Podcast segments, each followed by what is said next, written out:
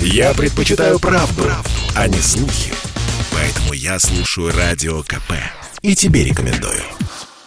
Один из символов Нового года – мандарины – заметно подорожали в России на четверть в сравнении с прошлым декабрем. По данным Руспродсоюза, в опте стоимость килограмма мандаринов за год выросла на 20 рублей. В рознице, особенно если не покупать в сетевых магазинах, разрыв с прошлым годом еще больше. К концу ноября мандарины на прилавках стали стоить уже примерно как виноград. В среднем около 165 рублей за килограмм. Почему так выросли цены, Радио КП пояснила глава агентства Fruit News и Союза производителей производителей ягод Ирина Козий связано в первую очередь с логистическими трудностями, которые возникают практически у всех поставщиков по всему миру. Удорожание перевозок, э, нехватка контейнеров, нехватка судов, которые доставляют к нам грузы, задержки в портах. Все это ведет к очень высокой доле логистических затрат стоимости продукции. Вновь началось сокращение курса рубля по отношению к доллару и евро. Та тенденция, которая наблюдается да, в отношении курсовой разницы, она скорее скорее всего, закладывается в качестве риска в стоимость продукции.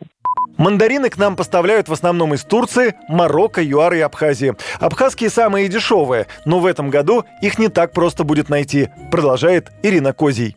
Здесь такая достаточно простая ситуация. В Абхазии просто не урожай, там выращивают по достаточно старым технологиям мандарины, и, соответственно, в прошлом году был высокий урожай, потом обычно э, такие традиционные сады, они отдыхают, то есть следующий год урожай меньше.